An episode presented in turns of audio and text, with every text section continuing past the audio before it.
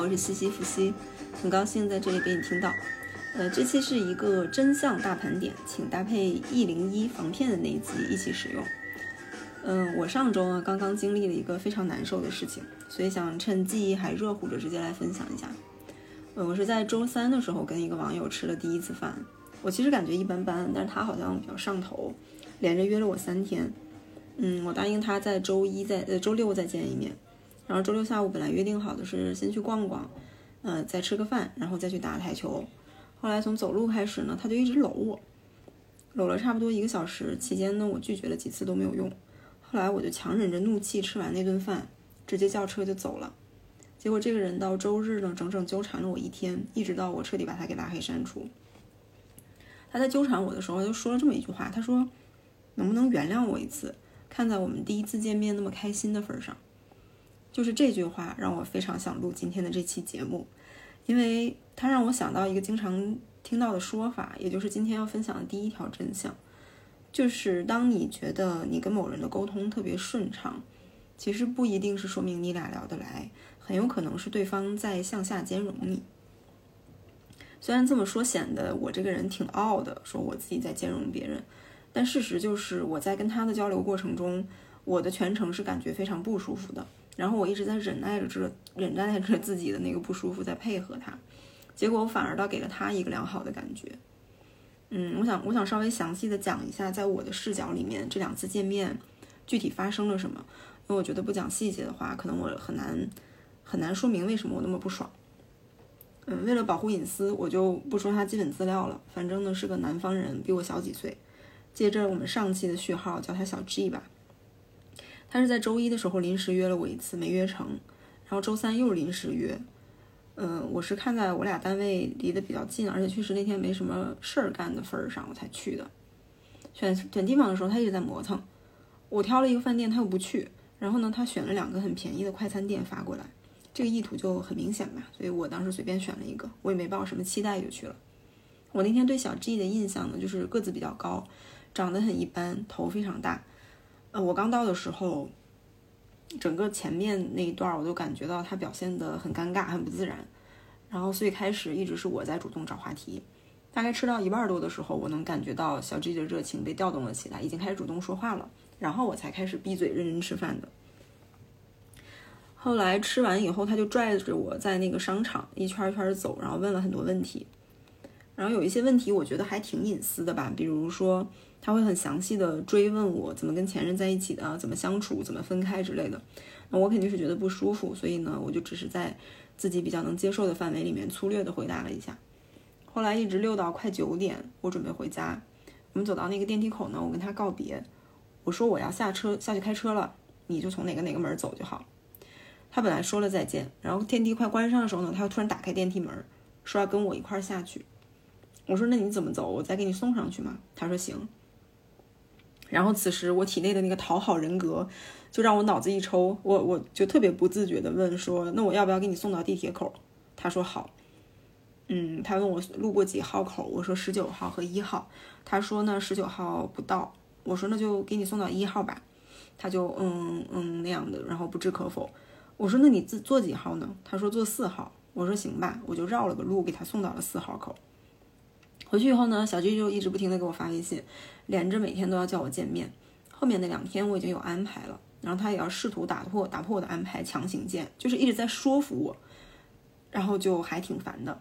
后来我答应说周六见一下，然后我让他中间呢不要不停的来找我，就一会儿就问我在干嘛，一会儿就问我为什么不回复。这样我在见面之前还有第一次见面的时候都有明确的说过，我说我受不了特别上头的那种节奏，我说你要是非这样的话，那我配合不了。他说：“好吧，好吧，我只是表达一下，那就周六再见。然后周六见面呢是四点半。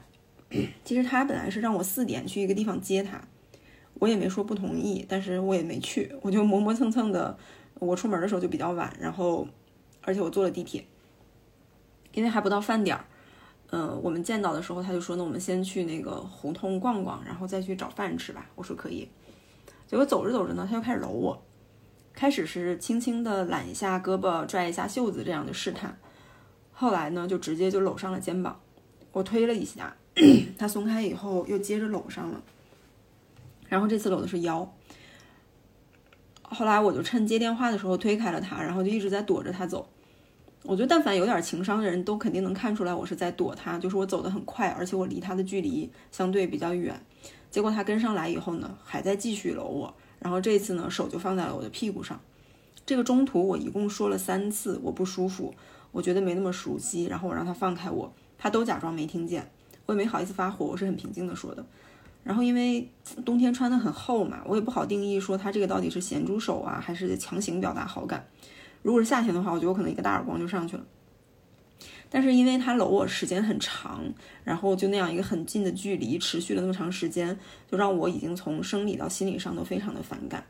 那会儿我看时间已经五点半了，走了差不多一个小时，我是真的又冷又累。然后小 G 还要继续走，我说我不走了，我强行钻进了路边的一个饭店。吃饭的时候，我就问他，我说：“你感受不到你那样搂着让我不舒服吗？”然后他他说：“感受到了呀。”我说：“那你为什么不放开呢？”就是我的感受不重要呗。他说：“重要呀。”但是他也没有继续解释，他就一直在低头看菜单。哦，对，我还忘了说，就是刚开始走路的时候，他就问到我是不是合租，我说我是自自己住。他说：“是你自己的房子吗？”我说：“是。”就虽然我不喜欢刚认识就跟别人讨论这些什么房啊、车啊、资产的这些问题，但人家问到了我，我觉得也不至于撒谎。结果他就问的很细，几居室多大，在什么位置，什么朝向，客厅多大，能不能住人？然后我就觉得不舒服嘛，我我就敷衍了几句，就岔开了这个话题。然后结果呢，现在坐在餐餐桌上以后呢，他又开始问，他说你这哪年买的房子呀？当时多少钱？均价多少？那你公积金能覆盖房贷吗？哎，你公积金多少钱啊？你这地方学区好吗？我我就特别想发火，但是毕竟还是公众场合，我还是在忍着。然后我没好气的说我不知道，我不知道学区好不好。他说你都没考察过吗？我说我没孩子，我考察他干嘛？他说你是考虑什么因素买的这个房子？我说上班近。他说那你怎么不往北买一点呢？我说我要往北买了，你也可以问我是不是往南，为什么不往南买一点？我就是这个语气这样说的。然后他也感觉不出来我在怼他，他还在继续问。什么？现在涨了还是跌了呀？现在均价多少了呀？比以前跌了多跌了多少呀？我说你要干嘛呀？你要买我的房子吗？他说没有没有，我就是问问。然后这两件事情叠加，就让我非常非常的烦。然后快速勉强吃完饭以后，我就说我肚子不舒服我要，回家了。小 G 小小小 G 就说不要啊，他说说好的一起打台球的。我说我真的不舒服，算了。然后他就不高兴，他就但他也不说话，他就低着头玩手机。然后我就叫了一个车，车很快很快就到了嘛。他就跟我一起站起来要往外走，然后结果就是从饭店往外走的那几步路，他居然还搂着我，然后他手还在还放在我的屁股上，我就真的当时我觉得我要疯了，我我真的是不能理解，我刚才所有的表达，所有的说了那么半天，我就觉得全是空气，全是放屁，就是那种感觉。然后我临上车的时候，他离我很近，用一个非常暧昧的距离跟我说，他说要不要去你家旁边找个台球馆。我那个厌恶已经就是要从头体头皮顶上冒出去了，我心想去你妹的台球馆！我走路你都离我这么近，推都推不开，去打台球你还不得粘在我身上？我就一字一顿的说我不舒服，我不打，然后我就上了车，头也不回的就就就走了。我当时当然有看到他一脸失望嘛，唉，但是当时我体内的那个讨好人格再度发作，我真的特别想把他捎到那个路口去坐地铁，因为很顺路。但是我知道这样肯定不行，然后我又确实实在是太生气了，所以我真的是强忍着、强忍着自己那个当好人的冲动，然后我就自己走了。后来回家以后，他问我好点了吗？还不舒服吗？我就跟他明说，我说我一半的不舒服是因为肚子疼，然后但是另外一半呢是因为你全程搂着我。我说我已经表达的很清楚了，很明显咱们就不是那种同一类节奏的人。我说要不就算了吧。然后他就开始道歉，他说自己唐突了，让我原谅他，我就我就没有当天就没有再回，然后他就给我打电话，我就没有接。然后第二天呢，他又给我打电话，我又没接，他又又发消息，也是求原谅什么什么，我就觉得说还是说清楚嘛，我说这个不是原不原谅的问题，嗯，是我们跟人交往的边界感和习惯的方式可能是存在存在着比较大的差异，我说也没必要强迫任何一方非得去改变，你去找更适合自己的就好了。我觉得话说到这个份儿上，就是我认为一个非常合适的边界感和分寸感。我认为此事就可以到此结束了。结果他来了一句：“非要上升到这个高度吗？就原谅这一次行吗？”我真的知道错了。我我就感觉再次就是我说什么都是空气，然后我觉得也说不通，我就把他给删掉了。我当时是觉得拉黑是有点过头的，我觉得删除就足够表达我的意思了，就是我不想不不想再跟你有这个朋友的关系。然后结果这个人就纠缠了我一整天。我当时在外面，我每次打开手机的时候都能看到好几条好友申请，但手机上每次他只能看到三条具体申请的内容。然后因为中间我也没有通过也没拒绝，所以我也不知道他一共有申请了多少次。嗯，而且到下午我在登上那个社交软件的时候，当时那上面还没来得及删他。然后我看到他在软件里面也发了一大堆，大概就是每十几分钟发几条，然后特别长的一个页面，两边发的内容其实都差不多，重重复率特别高，大概意思就是求原谅，对不起，我很珍惜我们的相遇，嗯，什么求求你原谅我一次吧，我是第一次觉得相处太融洽了，昨天高兴过头了，真的知道错了，能不能就原谅一次，就一次，我真的好难过，好伤心啊。你这样我更难受了，真的求求你了，我是奔着长久相处去的，你能再给我一次机会吗？好难受啊！然后很多个哭的表情，就我没有念全部，然后实际的比这个还要长还要夸张，然后我就最后又跟他说了一次，我说不涉及原谅，关键我也没有喜欢你，我为什么非得给你一个机会，非得跟你在一起吗？他说不是非得在一起，我就是想回到之前那样，可以一起约饭，一起出去玩，就再给我一次机会吧，我真的会改正。我说麻烦你正常一点。你已经在打扰我的正常生活了，然后他他他就还在说，再给我一次机会吧，就再见一次，就最后一次。看在第一次那么开心的份上，我心想，大哥啊，咱俩是有多深厚的感情啊？一共就认识了几天的时间，这个戏就是是不是有点太过了？然后我就在软件上也把它删除掉了。然后他又回到微信上给我发了一条，说什么啊，你要相信我的真诚，我是真的什么什么啊？就这个故事真的是讲的非常的上头，就很无语。嗯，但是我觉得呢，我能从这个故事里面其实提炼出来想讲的东西是不少的，所以我今天把它放在这儿。嗯，有些内容甚至跟性别无关，性别互换的话，我觉得也是成立的。首先就是最开始说到的那条，就是当我们觉得跟一个人很聊得来、很融洽、很舒服，那其实很有可能是单方面的融洽、单方面的舒服。可以想一想，是不是对方在嗯学识、智力、情商、经验任何的一方面，或者是多方面上，远远在就超过自己。我之前有见过一个法学博士，他当时跟我聊看书、旅游、美剧这些都聊得挺好，但是我有问过他日常的阅读方向，嗯，他感兴趣的都是一些很高深、很专精的哲学、法理相关的东西，所以我知道他在这些方面的认知、认知理解水平肯定是远远在我之上的。之所以我们能聊得好，是因为人家向下兼容到了我的这种平民话题，而不是说我们两个就是命中注定，就是多么的匹配。我到后来见过的很多个人，在见面之前可能都会表达担忧，就觉得怕第一次见面会尴尬。但是见了以后呢，都表示说，哎，感觉挺好的，居然完全不拘谨，聊得很顺畅。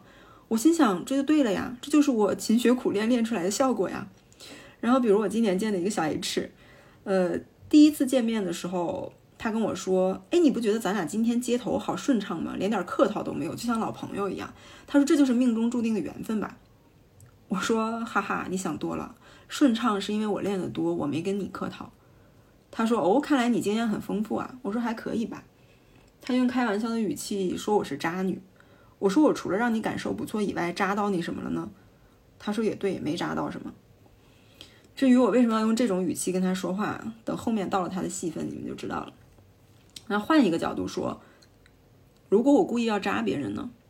再换一个性别，如果我是一个经验丰富的渣男，我刻意用我的约会经验向下兼容，去哄骗一些傻白甜呢？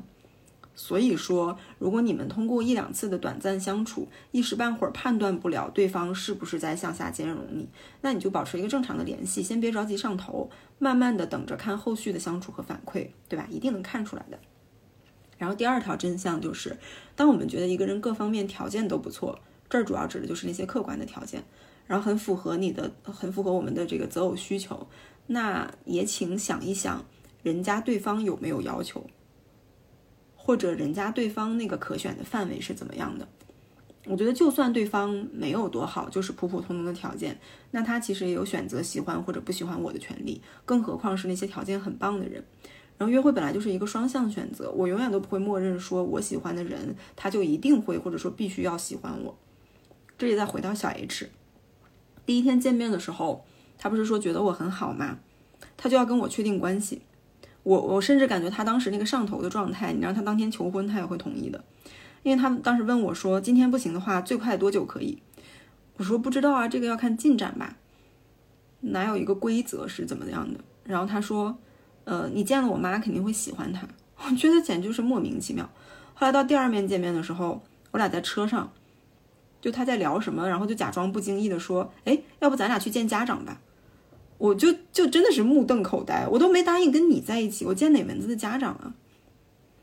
然后，所以我那个态度大家可以理解了吧？然后第三第三个真相呢是。呃，人性一定会更喜欢去选自己主动选的东西，而不是被别人硬塞过来的东西。所以为什么大家都爱说舔狗舔狗一无所有？因为舔狗的行径是非常违背人性的。就比如说，我们进到一个商店，正在看一个商品，店员突然就把这个打包好了，说请你立即付款。我觉得你特别适合买这个东西，你买吧，你快买，你怎么不买？真的很适合你，你赶紧买。那正常情况下，就算我想买，我都不敢买了，对吧？所以呢，刚认识的时候。即使特别喜欢对方，也请稍微撑着点儿，不要上赶着把自己包装成那个滞销商品，就着急出手的感觉。大部分刚见了一面就表现非对方不可的话，其实就是相当于在告诉明确的告诉对方说，你就是我能找到的那个最好的人，或者你身上有我一些非常在乎的东西。而且往往这种在乎的是是很表层的东西，因为本来接触就没那么深嘛。大概就是一些什么美貌、财富、地位、资源之类的，对吧？那这个时候呢，你已经这么表达了，那对方大概率都不会心甘情愿的就范。然后小部分的情况呢，就这种表现非对方不可的这种呢，他可能就是装的。我还是拿小 H 为例，他在表现的对我非常满意的时候呢，就是在想表现着说我想推动婚恋关系的这个同时，他其实也在反复的试探能不能把我拉到他家。我俩一共就见了两次。然后两次呢，都是在深夜回家之前盛情邀请我去他家继续喝啤酒。我婉拒了，他还要一直说，就是一直在说的那种。所以我觉得他当时表现出来的非我不可，更多的是一种表演性质，可能主要的目的还是想快速的把我带回家，然后期待能发生点什么。当然，这也只是我的猜测。嗯，第四条真相就是，主动不等于死缠烂打。很多时候，死缠烂打的那种挽回和争取，其实都没什么意义。我尤其指的是在这种关系非常浅的初期，因为大家本来就是在做快速的筛选。当对方如果已经筛选完决定要走，你就让他走吧，真的没有必要死缠烂打。有的人觉得说我得主动啊，我得争取啊，然后但是结果实际上呢是做了一些非常不实质的、非常没有意义的操作，反而会让对方很反感。比如一种很常见的所谓争取呢，是什么也不做，只在语言上争取。我就碰到过几个见了一面呢，我完全提不起提不起兴趣的人，他就非问我为什么不喜欢我呀？那我作为一个有教养的人，我也不可能直着直接跟人家说，呃，因为你有口臭，呃，你太土了，你智商不行，你太无聊了，或者你真的很烦人。那我不可能这样说，我我可能能给的答案只能说，哦，不好意思，我觉得我们不太合适。然后有的人就要刨根问底儿，到底哪儿不合适呢？我就想说，到底哪儿合适？除了性别。您觉得还有哪儿合适？而且我也不知道这样硬问有什么意义，就是非要让我明确的说出来，让两个人都尴尬吗？还是说我听完就期待说，我听完这个以后问题以后会觉得，哦，对，好像也没什么不合适的，要不然我就跟他好吧？就这个事情，他也不太可能这样发生，对吧？然后还有一种争取呢，是骚扰型的争取，就隔几天就问问你，什么小仙小仙女你在干什么呀？或者什么大妹子最近忙吗？就是，或者是之前常见的那种，起了吗？吃了吗？下班了吗？睡了吗？就如果对方明显对你没有好感，甚至已经明确的拒绝过你，然后你还要长期坚持去做这种语言上的骚扰，这个就叫骚扰，这个就叫死缠烂打。我觉得就是没有意义。我在二十多岁相亲的时候认识过一个人，他对我进行类似这样的无意义的语言骚扰长达七年。我拉黑删除他以后，他总是能找到别的办法，发短信，发 QQ。然后发那什么，那个 iMessage 那个东西，然后给我的朋友发微信，然后找到我别的社交软件去留言。就在这个，但这个七年过程里面，什么实质性的，就是除了这种语言上的骚扰，什么别的事情他都没有做过，连一杯咖啡他也没给我买过。所以，我这对这个人的态度呢，就是从最开始只是单纯的觉得不合适，呃，但是留在朋友列表里也还行，到后来觉得有点烦人。到后来就是我听到他的名字我就讨厌，我就生理的恶心。再到后来，我甚至有一次做噩梦，是他在房顶追着我跑，然后我为了躲开他，我就选择了跳楼。于是，在那个梦里我就 over 了，真的，这是个真真的梦。呃，然后这儿顺便提一句，就是最好，我觉得永远不要发小作文，在任何阶段，不管是表白、挽回还是离开，嗯，因为它很廉价，作用也不太大。然后，另外想总结一下主这个主动和死缠烂打的主要区别。我觉得主动是我愿意对你好，也愿意留给你思考的时间和选择的余地，你可以决定要不要接受我。死缠烂打是。用我自己的情绪和节奏狂轰滥炸，然后给对方压力，觉得我已经对你这么好了，你怎么还不接受我？就你你们仔细品品这个区别是不是这样？就像上面的小小 G，他一天给我发了大几十条信息，就是为了让我不要不要生气，再给他一次机会见面。我相信换成任何人看完这些只会更生气，只会更不想见面。然后接下来我跳出这个故事，再说几个别的真相，比如之前。经常有人问我为什么非得把那个节奏拉的那么慢，我觉得原因呢就在于我认识认清了以下这么几条真相。首先就是接着上面那个序号的话，就是第五条真相，在社交软件上，大部分说自己是单身的，他可能并不是单身，具体的比例我真的不清楚，但是我可以很负责任的说，这种人并不少。第六条真相就是，大部分说自己是来脱单的人，他可能并非真的是要脱单，或者他确实有脱单需求，但也不证明他会跟每一个异性网友都朝着脱单去走。比如我知道有的人，他日常就是在寻找短期关系，随便见一见啊，随便 happy happy，有的时候约着约着，哎，觉得不错，可能才会转成稍微严肃一点或者长期一点的关系。但是大部分的人呢，就成了床边的过客。还有一种呢，他也不去定义长期短期。比如我有一个很熟的男网友，他就属于那种渣又渣的不彻底的那种人。就他每次找的女朋友确实也喜欢，但这个喜欢的时长呢，从从两周到一个月到几个月，时间不等。他也没故意骗人，他就是快速确认关系，快速的相处，很快的不喜欢了以后再快速的分手，然后无缝衔接下一个，也就间隔一天到一周这样。那至于说我为什么不能跟他们这样的人一起享受这种短期的欢愉呢？是因为这个对我来说根本就不是享受。不恋爱脑人本来就很难上头，短期里面顶多就是有点好感。你在这种程度下，就是我我就很难逼着我自己跟另一个人硬当男女朋友这么去相处，尤其是身体的接触。所以我也我也不想为难自己。那第七条也是很重要的一个真相，就是我发现。人性中的这种贪婪和懒惰，它会让大部分男生更倾向于更低成本的持有一个女生，所以女生不得不更审慎的去筛选那些愿意提高成本，也就是愿意表现诚意的男生。这里的这个成本是要加引号的，它不光是指金钱，也包括时间、精力、情绪、社交资源各个方面。嗯，也可能这是一种反向的幸存者偏差，就是那些愿意多花时间、多花成本维护的人，他可能压根儿不在这个 dating 的市场里面流通。那至于说为什么是男生多付出成本呢？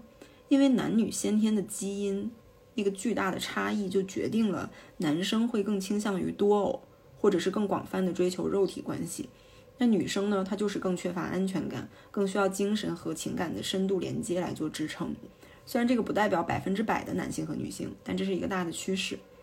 我前几天看到一句很经典的话，他说：“男人的贪婪是得到全部的女人，女人的贪婪是得到一个男人的全部。”就挺好笑的，但是呢，有那么点道理。所以呢，我们肯定不能让男人有着他们那个狂野的基因瞎来，对吧？一个男生如果说他的甜言蜜语、嘘寒问暖是可以无限供应的。那通常对于普通人来说，他的钱、他的时间、他的精力、他的社会资源这些东西是他有限的资源，他不可能无限供应，他不可能说认识二十个女生同时都拉出来约会，然后都经常一起送很贵重的东西，然后都带去见家长、见朋友。所以女生呢，不要被那些廉价的、无成本的那种就是甜言蜜语哄得团团转，多去看看实际的行动上他有做了什么。最近不是特别流行那种，就是用一个 PPT 或者一个 PDF。然后去曝光那些变心出轨或者常年劈腿的渣男嘛，当然也有渣女，没那么多。然后像我们金融行业就属于重灾区，我光这个月吧，就上个月到这个月，我已经看了三套不同的曝光资料了，但是写的都不太好。然后想想那些案例里面，就是即使是花了很多时间、很多钱，甚至互相认识了朋友、认识了家长的、见了家长的那些人，他都未必是在真诚的相处，更何况是那些什么都没做的呢？那接下来第八条真相是，很多时候你以为的一见钟情、一拍即合，其实可能只是激素的分泌在起作起作用。更直白的说法就是精虫上脑。我很小的时候在豆瓣看过一篇文章，叫《爱情的化学真相》，挺有意思的。但是这个也可以引申出来很多问题，有机会以后再详细讨论。我在这儿要说的呢是，既然它是激素，它一定有自己分泌的和消散的这个规律。我当然不会故意去对抗我自己体身体的激素，但是同样我也不会完全服从于它。我觉得这个才是人类高级的地方。就是我们的行为逻辑不是完全服从于生物本能的那种原始设定。我经常会碰到普信男试图劝服我，说什么打开自己，享受原始的冲动，不要压抑你的天性。我我我总是觉得很好笑。一方面冲动的是你，我为什么要遵从你的冲动？另一方面就是，就算我要冲动，我去找个年轻的、帅的、温柔体贴的、八块腹肌的，他不香吗？我为啥非得找你呢？然后我好朋友有一个观点，我也很赞同。他说，呃，两个人刚认识的时候开心就那么多，然后你在很短的时间还没有建立出来很深的连接的情况下，一下子把那个开心打到顶格，快速都消耗完，那一定就会很快厌烦厌倦，然后就没有继续探索的欲望了。我很同意这一点，所以那些特别快确定下来的关系，大部分其实都不太靠得住。那第九条真相是在关系的初期。对你主动的人呢，他不一定喜欢你；但是不主动的呢，一定是不喜欢，至少是不够喜欢。我经常听到很多女生抱怨啊，啊，他为什么总是不来找我呀？可是我每次找他，他也都回我。哦，他说他忙，他可能是太忙了吧？就是，嗯，他确实可能是忙，他呢也确实可能没那么喜欢你。如果喜欢的话，他一定会在百忙之中想办法找你。然后还有一种在。网上交友里很典型的高开低走的剧情，我知道很多女生都遇到过。就是他一开始非常喜欢我啊，然后他说特别心动，特别想跟我在一起来着，让我们相处发展的都很愉快啊。可是怎么好像自从亲密了一下之后就不亲密了？有可能这个人就直接走了。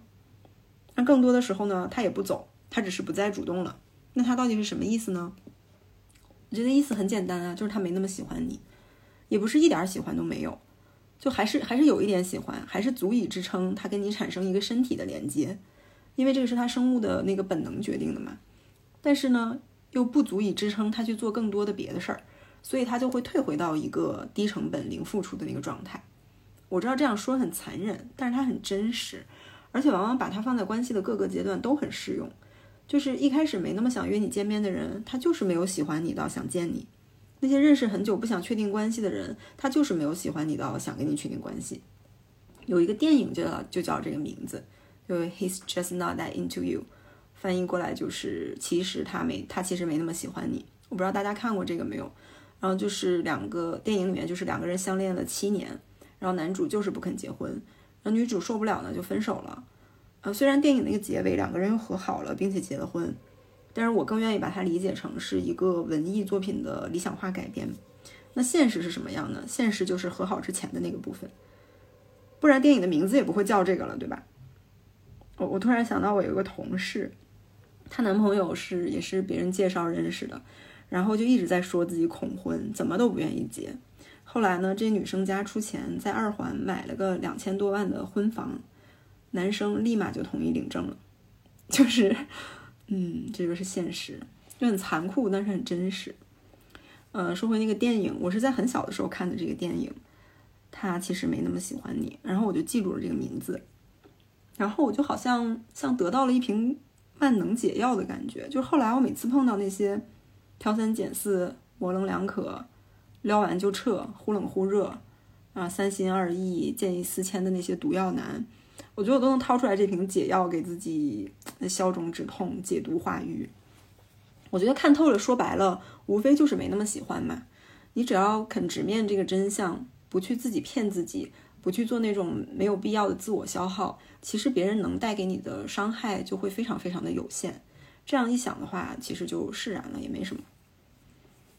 那最后送上今天的第十条残酷真相，我也是从很多男生那儿道听途说来的。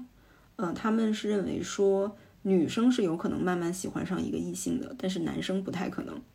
就是男男生如果一开始不喜欢一个女生，就是所谓的那种见一面没感觉这种，那后续基本就是没戏。他们说的。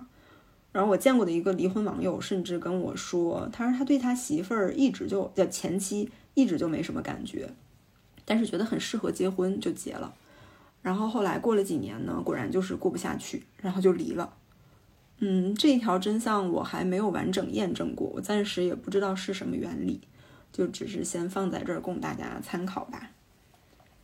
那今天就讲这么多。嗯，虽然讲了很多残酷的真相，但是其实我的本意并不是想打退大家对恋爱的那种美好期待。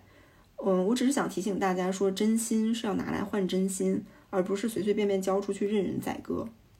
虽然有的时候我也很羡慕恋爱脑那些朋友，我觉得他们更容易就是获取那种简单简单的快乐。但是我每次看到那种捧着一颗单纯的真心却被人利用、被人玩弄，然后被人骗得团团转，有的人到最后遍体鳞伤、体无完肤的那种故事的时候，我也真的很气愤。然后同时呢，我也很庆幸自己就是始终有给自己保留了一丝理智，然后保留了一丝对生活的选择权和掌控权。嗯，但是不要因为黑暗太多就否认光明的存在，就像罗曼·罗兰。那个超著名名言说的，就世界上唯一的英雄主义就是认清生活的真相，然后依然爱他嘛。所以我觉得交友、约约会、交友啊、恋爱、结婚这些也都是一样的，他们都是生活的一部分。你只要认清其中的残酷真相，然后依然怀抱着真诚和希望，在激素和理智都能控制的范围里面去做好权衡和选择就好了。那最后，愿每一个西西弗斯。都能带着脑子去爬山，然后尽快找到属于自己的山顶吧。今天就到这里，谢谢大家，拜拜。